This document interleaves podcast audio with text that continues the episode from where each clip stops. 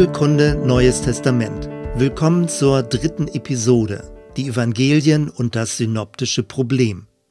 Beginnen wir erstens mit der einfachen Frage, was bedeutet das Wort Evangelium?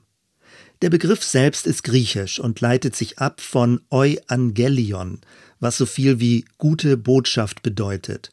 Gemeint ist eine mündlich überbrachte Heilsbotschaft. Ursprünglich war es kein religiöser Begriff. Auch der römische Kaiser konnte durch seine Abgesandten ein Evangelium verkündigen. Der Apostel Paulus schreibt am Anfang des Römerbriefs Kapitel 1 Vers 16 Ich schäme mich des Evangeliums nicht, denn es ist eine Kraft Gottes, die selig macht alle, die glauben, die Juden zuerst und ebenso die Griechen. An anderer Stelle schreibt er vom Evangelium Gottes oder dem Evangelium von Christus. Immer geht es dabei um die christliche Heilsbotschaft. Das Markus-Evangelium dagegen eröffnet seinen Text mit der Formulierung Dies ist der Anfang des Evangeliums von Jesus Christus, dem Sohn Gottes. An dieser Stelle wird der Begriff Evangelium auf die Worte und Taten von Jesus angewendet. Sein gesamtes Auftreten war eine gute Botschaft. Korrekt müsste also nicht vom Markus-Evangelium, also vom Evangelium des Markus, sondern vom Evangelium nach Markus gesprochen werden. Damit verschiebt sich die Wortbedeutung von einer mündlichen Heilsbotschaft zu einer schriftlichen Darstellung der Jesusperson. Im weiteren Verlauf ist dann aus dem Begriff Evangelium ein fester literaturhistorischer Gattungsbegriff geworden. Unsere christlich geprägte Kultur hat sich an die Formulierung die vier Evangelien des Neuen Testaments als etwas Normales gewöhnt. Tatsächlich ist diese Textgattung aber weitgehend eine christliche Neuschöpfung. Zwar gab es in der Antike das Stilmittel der dreigliedrigen Biografie mit Geburt, Wirksamkeit und Tod oder auch Märtyrerberichte, die Jesuserzählung mit ihrer ausführlichen Beschreibung seines Wirkens und insbesondere seiner Passionsgeschichte ragen aber heraus. Sie sind ungewöhnlich und besonders. Wenn wir die Texte lesen, ist es wichtig, Folgendes in Erinnerung zu behalten. Bei der Darstellung handelt es sich um die Verkündigung einer Botschaft. Die Evangelien verfolgen eine Absicht, Sie haben nicht den Anspruch, das Leben von Jesus in einer neutral biografischen Chronologie darzustellen. Stattdessen werden die Begebenheiten rund um Jesus so zusammengefasst, dass die christliche Botschaft bestmöglich für die nachfolgenden Generationen überliefert wird. Kritische Stimmen verdächtigen hinter so einer Vorgehensweise mutwillige Manipulation. Man kann es aber auch andersherum verstehen. Eine reine Datensammlung sagt noch nicht viel aus. Historische Ereignisse müssen gedeutet werden. Und genau das geschieht in den Evangelien.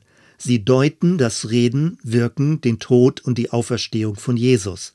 Es sind Zeugenberichte, die aus einer Glaubensperspektive der frühen Christen verfasst wurden. Zweitens, mit was für Handschriften haben wir es zu tun? Die ältesten Handschriftenfunde reichen bis in das frühe zweite Jahrhundert zurück. Es gibt eine Vielzahl von kleinen Textfragmenten. Die Urdokumente wurden immer und immer wieder abgeschrieben und so verbreitet. Natürlich kam es dabei auch zu kleinen Schreibfehlern, Buchstabendrehern oder Wortauslassung. Uninformierte Kritiker befürchten deswegen einen stille Posteffekt, der zu vielen Verfälschungen geführt haben könnte. Sicherlich hatten die späteren Abschreiber der neutestamentlichen Texte nicht so ausgeklügelte Techniken wie die jüdischen Gelehrten und nahmen es bei möglichen Fehlern nicht ganz so genau. Insgesamt aber lässt sich der Text für die damalige Zeit erstaunlich gut rekonstruieren. Das Neue Testament ist als Literaturdenkmal besser und umfangreicher dokumentiert als jede andere antike Schrift. Und doch muss trotz aller Rekonstruktion klar gesagt werden, die eigentlichen Originaldokumente sind verschollen. In den Museen dieser Welt gibt es nur Abschriften. Das ist ein Dilemma. Gleichzeitig hält es aber die wissenschaftliche Theoriebildung in Bezug auf die Entstehung der neutestamentlichen Schriften lebendig. Folgendes sei noch angemerkt. Für uns ist es heutzutage normal, dass wir das Neue Testament zusammen mit den Schriften des Alten Bundes in einem Buch kaufen können. Wenn wir jedoch versuchen, uns in die jüdische Denkwelt der damaligen Christen hineinzuversetzen, können wir ansatzweise ahnen, welch dramatischer Prozess dahinter steckte. Die ersten Christen waren Juden. Aus jüdischer Sicht konnten die alttestamentlichen Schriften nicht mehr erweitert werden. Möglich war höchstens ein ergänzender Kommentar, nicht mehr. Das ist sicherlich auch einer der Gründe, weshalb es eine große Zurückhaltung gab, die Jesus-Geschichten zu verschriftlichen und sie gleichwertig neben das Alte Testament zu stellen. Zu Beginn des zweiten Jahrhunderts sind es dann aber die Evangelien, die als eigene Quelle göttlicher Autorität zitiert werden.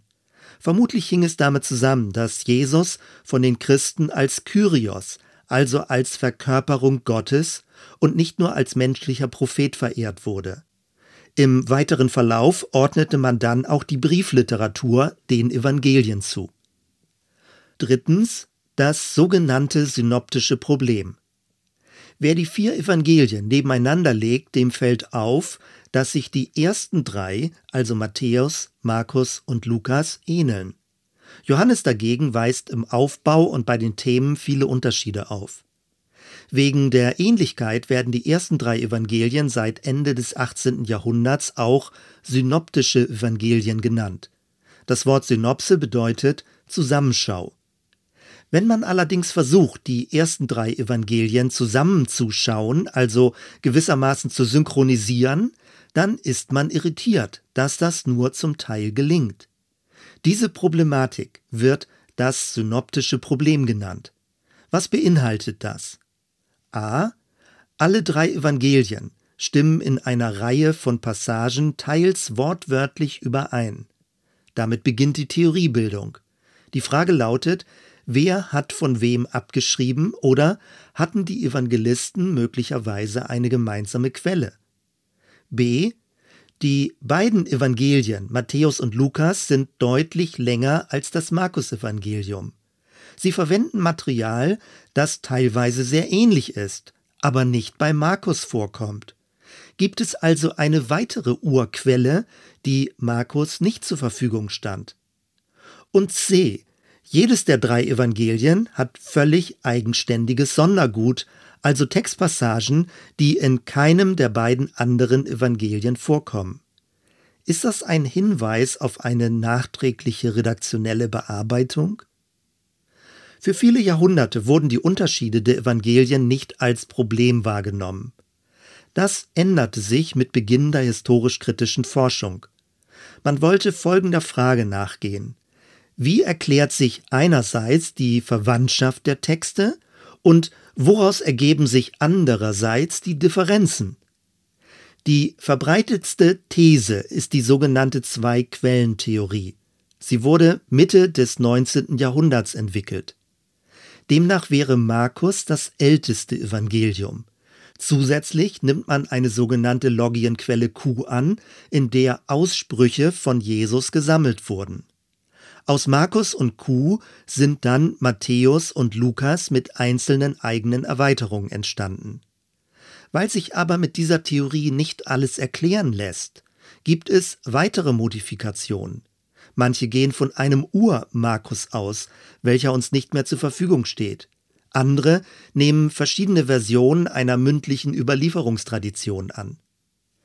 Die Kirchenväter der altkirchlichen Tradition dagegen waren davon überzeugt, dass Matthäus die älteste Version sei und dass dieses Evangelium ursprünglich in Hebräisch verfasst wurde.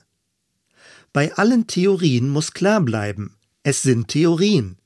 Weder gibt es Textfunde in hebräischer Sprache, noch wurde bisher die sogenannte Logienquelle Q gefunden.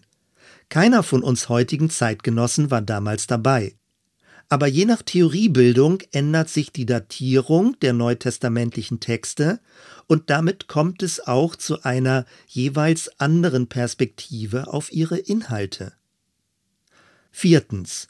Der grobe Aufbau der Evangelien. Auffällig an allen vier Evangelien ist die ausführliche Beschreibung des Leidensweges von Jesus. Man könnte fast sagen, die Evangelien sind Passionsberichte mit einer langen Einleitung. Als groben Aufbau lässt sich folgendes Gliederungsschema merken. Erstens die Geburt, zweitens das Wirken in Galiläa, drittens der Weg nach Jerusalem, viertens das Auftreten in Jerusalem und fünftens das Leiden, Sterben und die Auferstehung. Alles beginnt in einer unscheinbaren Randprovinz und nimmt an Dramatik zu, je mehr sich Jesus Jerusalem, der geschichtsträchtigen Hauptstadt, nähert. Sehen wir uns das genauer an. Abschnitt 1. Der Vorlauf bis zum öffentlichen Wirken. Die Stammbäume und die Geburtsgeschichte von Jesus kommen nur bei Matthäus und Lukas vor, nicht bei Markus. Das ist interessant. Wenn das Markus-Evangelium wirklich das älteste ist, spielte die Geburt Jesu in der Frühzeit offenbar eine untergeordnete Rolle. Das Leben Jesu wurde vom Ende her gedeutet. Abschnitt 2 Das öffentliche Wirken in Galiläa. Galiläa befindet sich im Nordosten von Israel westlich vom See Genezareth. Bei der Beschreibung dieser Zeitspanne weichen die Evangelisten am stärksten voneinander ab. Gemeinsam wird aber Folgendes beschrieben. Johannes der Täufer, die Versuchung Jesu, die Berufung der ersten Jünger, die Lehr- und Wundertätigkeit von Jesus, seine Heilung und Dämonenaustreibung, das Erzählen von Gleichnissen, die Leidensankündigungen und die Verklärung. Abschnitt 3 Der Weg nach Jerusalem mit der wachsenden Öffentlichkeit nahmen auch die Konflikte zwischen Jesus und den Pharisäern und Schriftgelehrten zu. Am Anfang wich er ihnen noch aus. Ab einem gewissen Zeitpunkt aber wandte Jesus sich bewusst gen Jerusalem. Seinen Jüngern kündigte er an, dass er die Konfrontation mit dem religiösen und politischen Machtzentrum nicht überleben würde. Abschnitt 4 In Jerusalem Dort angekommen, ritt Jesus auf einem Esel in die Stadt und befeuerte damit die Hoffnung auf Erfüllung der Prophetenworte. Er trieb die Händler aus dem Tempel und kündigte die Zerstörung des Tempelbetriebs an. Auch sprach er prophetisch über das Ende der Zeit. Und Abschnitt 5 Leiden, Tod und Auferstehung. In den Beschreibungen der Passion ähneln sich die drei Evangelien am meisten.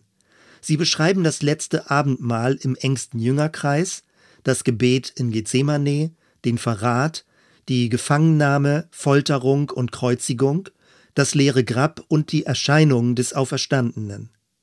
Mit dieser Fünfereinteilung haben wir die Grundstruktur der Evangelienberichte trotz aller Unterschiede erfasst. Als letztes möchte ich noch auf Folgendes aufmerksam machen.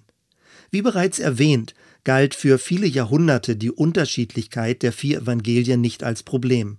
Im Gegenteil, vom 4. bis ins 13. Jahrhundert wurden in der Ikonographie die vier Evangelisten als eine Viergestalt, als ein Tetramorph dargestellt. Der Kirchenvater Hieronymus verglich das Matthäusevangelium mit einem Menschen, das Markus-Evangelium mit einem Löwen das Lukasevangelium mit einem Stierkalb und das Johannesevangelium mit einem Adler. In Matthäus tritt Jesus als lehrender Mensch aus Abrahams Samen auf.